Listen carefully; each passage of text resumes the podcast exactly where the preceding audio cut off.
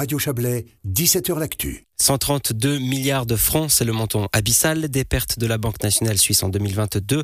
C'est la banque qui a donné ce chiffre encore provisoire hier matin. Conséquence, la BNS ne versera pas un copec au canton et à la Confédération. C'était 6 milliards l'an passé. La Banque centrale qui vide pratiquement ses réserves en une année, est-ce grave? Faut-il s'inquiéter pour la santé financière de la Banque nationale? L'interview de l'économiste Samuel Bendahan, il est également conseiller national vaudois. Non, il faut vraiment pas s'inquiéter. Il faut savoir que ce déficit, il est quasiment entièrement lié à des avoirs qu'on a à l'étranger, dont des monnaies étrangères, et puis on a simplement reconverti ces avoirs en francs suisses. Et comme le franc suisse est très fort, mécaniquement, si on veut, ces avoirs ont perdu de la valeur par rapport au franc suisse.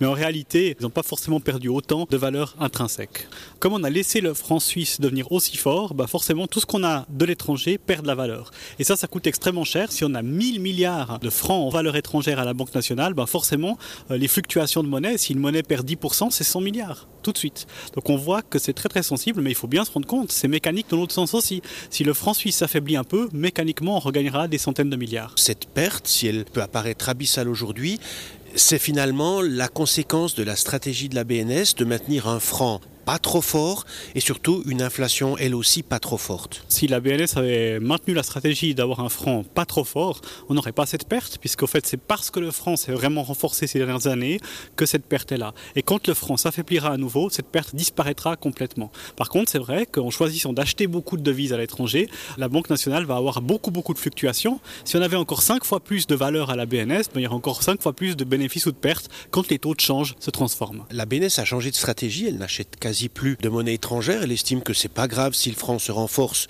si ça permet d'avoir une inflation pas trop élevée. C'est la bonne stratégie? Non, c'est pas du tout la bonne stratégie. Aujourd'hui, on est dans une situation où l'économie pourrait être mise en danger. Le franc est trop fort, ça rend très difficile nos exportations. Je crois que la BNS devrait être beaucoup plus active. D'ailleurs, si elle renforçait les autres monnaies par rapport au franc suisse, donc si elle avait une politique d'affaiblissement du franc suisse, ce serait bon pour notre économie et nos exportations. Ça poserait pas de problème au niveau de l'inflation et surtout ça compenserait complètement cette perte qu'on vient d'avoir cette année de la BNS. On a eu cette sensation, vous aussi à gauche en particulier, que la BNS c'était la poule aux œufs d'or, il y avait énormément d'argent qu'on pouvait utiliser à d'autres fins, pour la caisse publique, peut-être aussi pour l'AVS. On doit oublier aujourd'hui Le problème est le suivant, c'est que quand vous voyez la perte qu'elle a, vous vous dites, oh mon Dieu, on ne peut plus rien faire.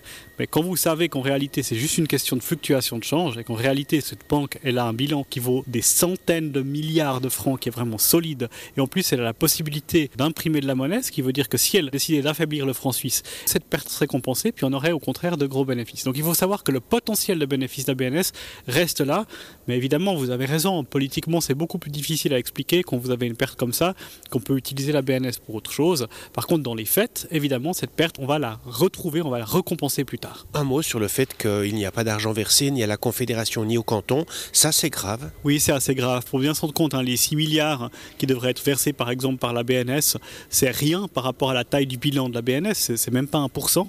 Donc en fait, la BNS aurait largement les moyens de payer cet argent, les cantons en ont besoin, on pourrait faire quelque chose de concret avec ça.